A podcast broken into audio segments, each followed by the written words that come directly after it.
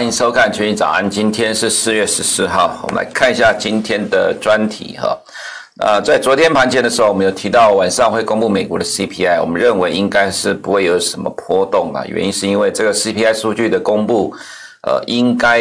呃会认为会让市场认为说哈，美国现在并不会有太明显的一个通膨压力。其实我们原本就是这样认为的。那实际上出来的数据呢，不管是媒体的标题哦，其实都大做文章说月增率是大增，或者说这个升值呃就是这个升速，就是说以一个月增加的幅度来看是九年来最大哈。可是其实这样的结果并没有让。呃，金美国金融市场朝向通货膨胀会恶化的方向来走，反而是让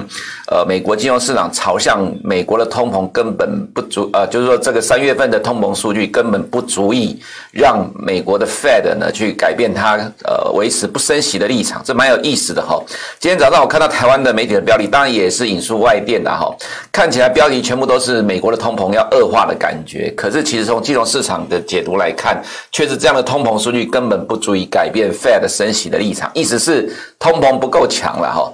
讲白话文就是这样的意思所以呃，造成今天的金融市场有比较大的波动。那这比我原先所预期的哈，呃，这个金这个通膨指标出来结果可能不会有什么太大明显的呃，让市场认为呃通膨会加温的状况，的确是如此。但是金融市场的反应却蛮有意思的哈，而且媒体跟金融市场解读刚好完全相反啊。所以我们今天来看一下呃，美国 CPI 怎么样去牵动呃今天的金融市场哈。那当然呃，最主要结果就是再通膨交易的降温了。那其实再通膨交易的降温，这已经是我们昨天的呃专题之一了哈。那我们再来复习一下，这个是。呃，近期 Bloomberg 的数据统计的数据，就是把现在 Hedge Fund 在主要交易的二十大商品哈的所有的净部位，呃，累计的统计计算了。这二十大商品的净部位，在之前来讲都一直是处于呃净多头的一个状态，一直到今年的二月下旬哈，来到最高点大概有两百五十万口，但从二月下旬之后就开始一路的减少到大概两百万口左右。那就是说，其实市场认为哈，这个再通膨交易在持续的降温当中。就是说，其实，呃，即使是呃市场高度的认为美国经济会大幅度的成长，甚至可能过热哈，但是 Fed 不升息的情况之下，呃，可能对于呃这样的通膨的隐忧，其实不用太过于的担忧哈。所以呃，也造成资金从陆陆续续的从这些商品原物料撤退。那这也是在过去的一到两个月呢，很多的商品原物料高档震荡的主要原因，就是市场对于再通膨交易的降温哈。那么再来就是看到昨天晚上所公布的数据，我们认为哈。更会让这样的一个再通膨交易降温的情况持续发生哈。我们先看一下核呃名目的 CPI 预期是二点五，实际是二点六。前期是一点七二，就是粉色的这条线哦，快速的上升到二点六。那预期二点五，看起来好像是高过市场预期，代表美国通膨的确是正在快速的上升恶化当中哈。可是为什么金融市场的解读刚好是相反的？因为明目的 CPI 会快速的上升，本来就是在市场预期的当中，原因是因为它是含了油价跟食品食物的部分。那油价其实在去年的低基期之后开始一路的上涨，到现在来看，当然是高基期，已经呃涨幅。拉开的情况之下，所以反映在名目 CPI 里面呢，就会出现大幅度的成长，也超过市场的预期。但是合计 CPI 预期是一点五，虽然也超过市场预期的一点六，前期是一点三哈。不过如果你看呃整个趋势来看的话，从去年大概两个 percent 以上的高点呢，一路降下来哈，也是在去年的低点大概是在一点二、一点三左右。即使是三月份，因为去年基期的关系，它也只谈到了一点六。那也就是说，金融市场的解读是这样的一个状况，根本距离呃一般认为啊来到两个 percent 以上，呃才会逼迫 Fed 去升息这样的情况来看的话，其实还有一段差距。那么进入了第二季的基期的呃，就是低基期的区间的时候，因为最低点哈，去年最低点大致上是在呃去年的三月到四月。那如果说三月份因为低基期的关系，只来到零一点六的话，那四月份即使来到二的话，那可能后面就会无以为继的哈，因为呃，毕竟 CPI 它是看年增率的哈，虽然说也有月增率，不过比较少在看月增率，通常还是看年增率。那在月的中间呢，所公布的核心 CPI 指标被认为是月底 Fed 官方指标核心 PCE 哈的先行指标。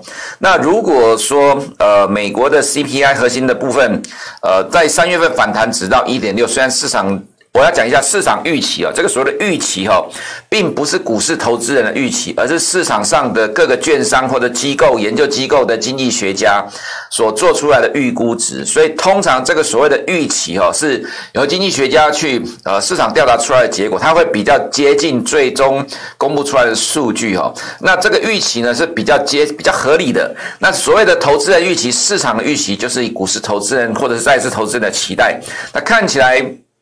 以这样的市场反应来看的话呢，其实股市投资人、债市投资人预期的应该是要更高的水准啊，才会造成什么样的反应呢？我们看一下，我们先看哈，直接看其他市场的部分，有关细项的话，有时间再来解释哈。我们先看呃，美国十年的公债殖利率在昨天晚上八点半，三月 CPI 公布之后，一度的往上走高，因为比市场预期来得好一点，但是很快的就一路往下跌了哈。那到收盘的话，整个十年公债殖率大概跌了三个 percent 多。再来我们看到美元指数哦，在三月的 CPI 公布的时候呢，一度上来哈，然后后面就一路往下跌，到收盘大概零跌了零点三四个 percent 左右。再看到。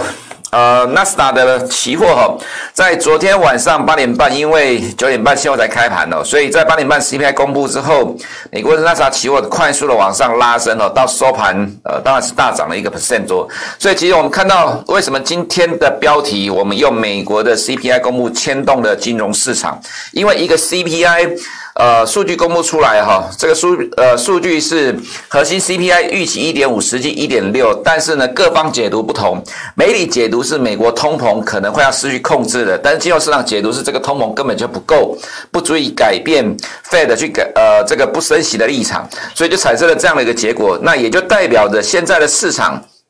呃，现在金融市场里面其实是过度高度的预期了哈。那当然这段时间呃也有很多的呃金融市场的这些呃分析师有提到说，呃近期的美国金融市场对于呃 Fed 的升息跟未来通膨的预期太过于的激进。那太过激进当然是指的就是说哈，接下来美国通膨一定会失控，因为有很多人喊。呃，美国的名目 CPI 可能会来到三或四等等之类东西，那当然随便个人喊，只要大家高兴就好了。最终能不能达得到是另外一回事了哈。那所以说，我们看到这样的情况来看的话，再来就是要看另外一个部分关键的指标哦，就是在房租的年增率这一块，虽然三月份是有反弹，不过它年增率也只有反弹小幅反弹到一点七而已，这个其实力道上还是相对的薄弱了哈。所以其实，在呃，我们认为月底公布的核心的 PCE 哦，很有可能也顶多大概就是回到大概跟一月份差不多一样的状况，一点五左右。但如果到月底还是这样情况的话，可能会对于这样的再通膨交易再带来一次的压抑哈。那当然反映今在今天的美股来看，呃，美国金融市场来看的话，就是十年公债殖率的大跌，美元也跟着下来贬值哈。那但是对于科技股就是比较有利的，因为科技股在这段时间。高档跌下来，本来就受到这个债券殖率上涨的影响，不过后来逐渐的克服掉之后，开始往上慢慢走高。那么现在债券殖率在下跌，当然更有助于科技股，呃。攻回涨势哈，也就是说在突破前波的高点哈，所以接下来我们看到今天的专题哦，S&P 500再创历史新高，纳斯达持续上涨赶进度。那我们之前有提过三大指数里面哈，因为 S&P 500前五大权值股全部都是大型的科技股，那跟纳斯达的前五大科技的权值股差不多一样，那只是说因为纳斯达的角度来看，这些科技股的权重比较高，S&P 500有五百家公司，那这五百家公司它其实每家公司的权重相对的比较分散。那所以呢，呃，虽然说前五大的全指股也是科技股，但是哈，其实在之前下跌的时候，S M P 五百受到影响比较小，反而被道琼的往上走也。带着往上走，那么现在大型科技股往上攻坚了哈，自然 S&P 500更是水涨船高哈，所以就带动了 S&P 500继续的创历史新高。那纳斯达呢也会持续上涨赶进度。那么再来今天哈，科技股的焦点在两家公司，一个是 Apple 在四月二十号要产品发表会，像一般预期就是要发表 iPad Pro 了哈，所以今天股价又大涨了两个 percent。Apple 的股价哈在两个 percent 以内了哈，我们觉得大概就是涨势一般了，不过能够涨两个 percent 叫做大涨了，因为。毕竟这么大的公司，股价也高，那呃要涨个两 percent 以上，其实并不不容易了哈。再就是券商 Wedbush 呢调高 Tesla 的目标价到一千美元，所以今天呃 Tesla 涨了大概八个 percent 多哈。其实我们认为了哈，因为 Tesla 是市场的投机跟热情的指标了哈，所以 Tesla 再一次的启动涨势，也许会有帮助 NASA 的走势呢加快进度哈，去追上呃落后的落后创新高的这个空间跟幅度来。所以说。们认为其实投资人该要留意这样的一个状况的转变哈。再就是还是强调，今天开始哈是美国的大型企业公布财报，今天有高盛、JP Morgan 跟 Wells Fargo，那明天的话有。呃，Bank of America，还有 UNH，还有花旗。那礼拜五的话有 Morgan Stanley 了哈。那其实我们认为美国的财报周对于美国股市来讲绝对是正面的帮助哈。再就是昨天呢，呃，香港科技股又跌了哈。其实这个走势真的非常的糟糕，原因是因为不管美股涨，它也是跌；美股跌，它还是跌哈。所以其实对于整个 A 股跟港股的这个科技股来看，看起来压力还蛮重的哈。那昨天传出说中国下令三十四家网络平台企业自检自查、限期整改、二选一等垄断问题了哈。这等一下在呃 A 股的部分我们会做个说明哦。再就是另外一个是中国华融债券暴跌哈。挑动市场敏感的神经哦，这个其实在呃台湾的媒体或者是大陆的股市网站里面来讲比较少提到这个部分哈，但是其实在 Bloomberg 上面一直在不断的探讨这一块啦哈。那其实这个也跟呃也让近期的中国金融市场有一点点的敏感神经被挑动了哈。那等一下我们在 A 股的部分大概稍微提一下，再来就台股呢再爆天量哈。那今天很多媒体都在探讨当冲创新高，呃成交量创新高，所以台股要见底呢。假突破，其实我们个人倒觉得还不至于啦，哈。那当然要看技术分析的话，每个人都有自己的解读啦。不过其实我们还是一个强调一个重点，哈。美股一直在涨，不停的涨。那在这种情况之下，台股能够跌到哪里去？尤其是美股，它是轻轻涨，缓步的涨，而且是三大指数轮流的涨。那不管是道琼、S&P、纳斯达，哪一个指数在涨，哪一个指数在跌，只要其中有一个在涨。涨了一段时间，其实外资还是被逼着要进来买台股。在这种情况之下，虽然台股有技术面看起来短线过热的压呃的疑虑了哈，不过其实即使往下震荡，我们觉得空间也有限，最终还是会被美股推着走哈。我们先看一下各个市场的部分哦，比特币今天再一次的大涨五点六三六 percent，创了历史新高。因为呃，全球最大的加密货币交易所 Coinbase 呢，今天在纳斯达上市了啊，市场喊这个估值市值。一千亿美元呐、啊，所以推动了比特币跟以太币呢都往上走高。那我们还是强调了哈，看好这些加密货币，原因是华尔街采用的公司越来越多了哈，这个其实会推升。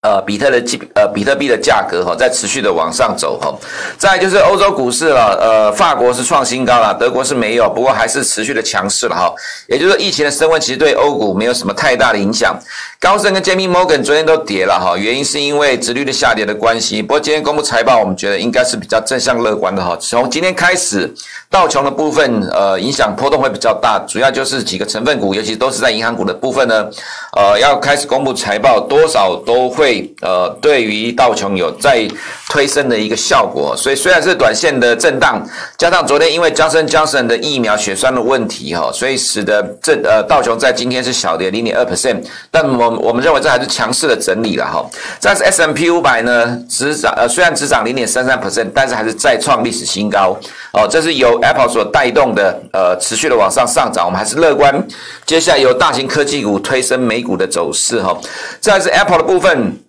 呃，今天涨了二点四三 percent，这也算大涨哈。那在十月二十号举行呃今年的第一个产品发表会，要发表 iPad Pro 哈，激励的股价持续的上涨。再是 Microsoft 哈，呃，收购 Nuance 的利多哈，持续推升股价创新高。不要看它只有涨一个 percent 啊，每天涨一个 percent 呢，它就一直在不断的创新高。它也不需要每天像台股的涨停板一天涨个十 percent 的哈，它只要一天涨一个 percent，每天涨不停的涨哦，这样就够呛的了哈。那这就能够推升美股继续的往上走哦。其实这样的船涨、轻轻涨的走势啊，比快速急涨的走势对多头来讲是更加的有利哈。但是 Amazon 哈，今天涨了零点六一 percent，盘中是涨超过一个 percent，也快要突破。呃，二月的高点呢，所以这呃，美国的大型股大致上符合我们的预期啊，就是缓步、逐步的垫高，去攻克或者去追上之前落后的进度哈。再是 Tesla 呢，Wedbush 这家券商调高 Tesla 目标价到一千美元，所以昨天大涨了八点六个 percent。那其他的呃网络股呢，其实普遍上来讲都有不错的表现哈。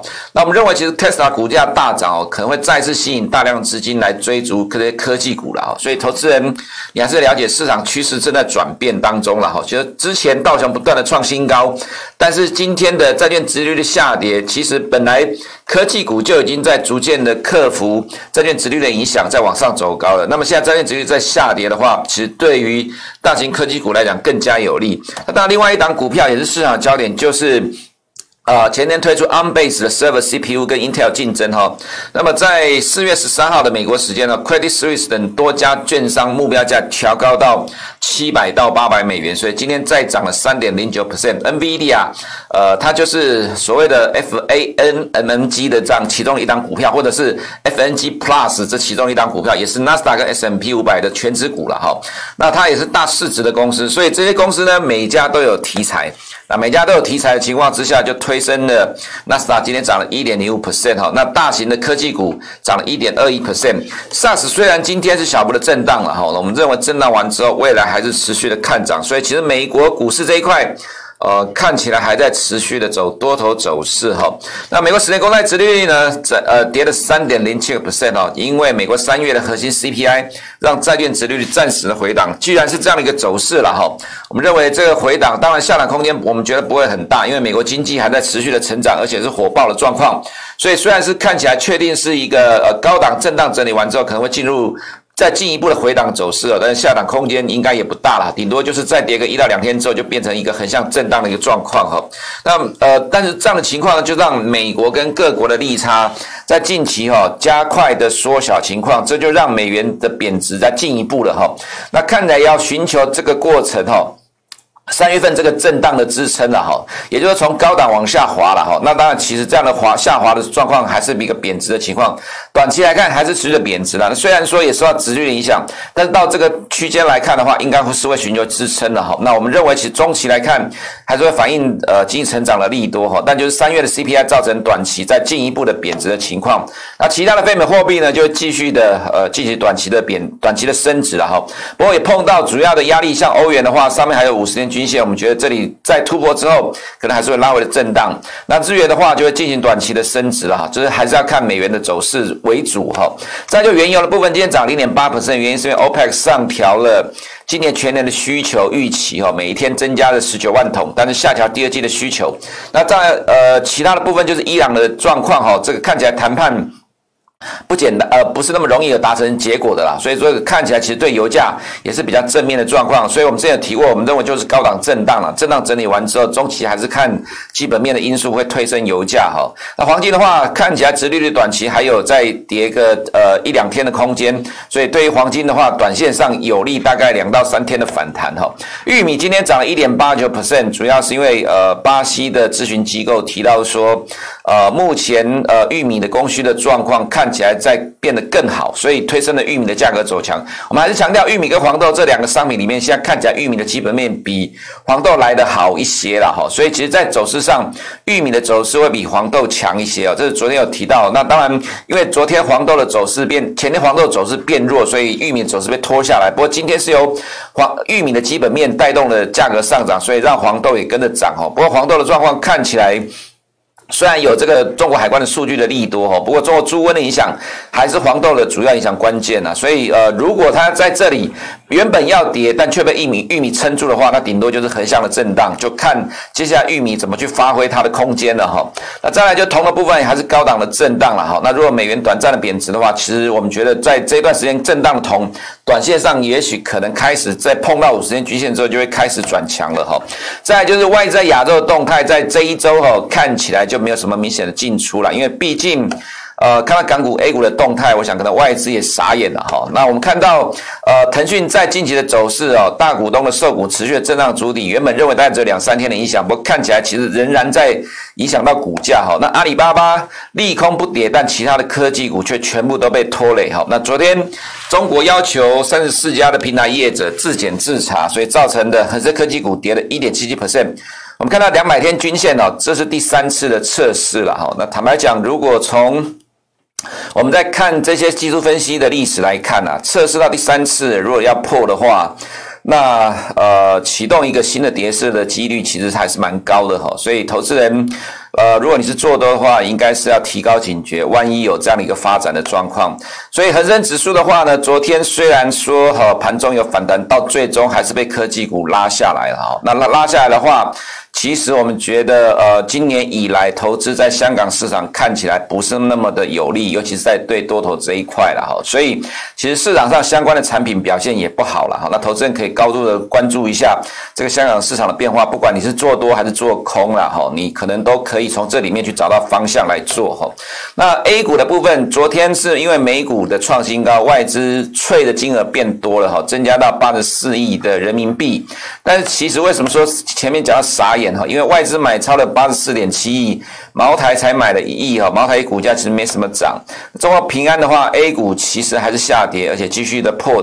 破近期的低点了，还没破二月的低点。如果平安你先破这里的低点的话，其实走势上看起来是不乐观了哈。那 H 股的话稍微好一点，但也要碰到这个平台的哈。那如果 A 股领先跌破的话，其实 H 股也撑不到哪里去哈。A 五十在外资买超四十七八十四亿的情况之下，还是下跌哦，这个就代表。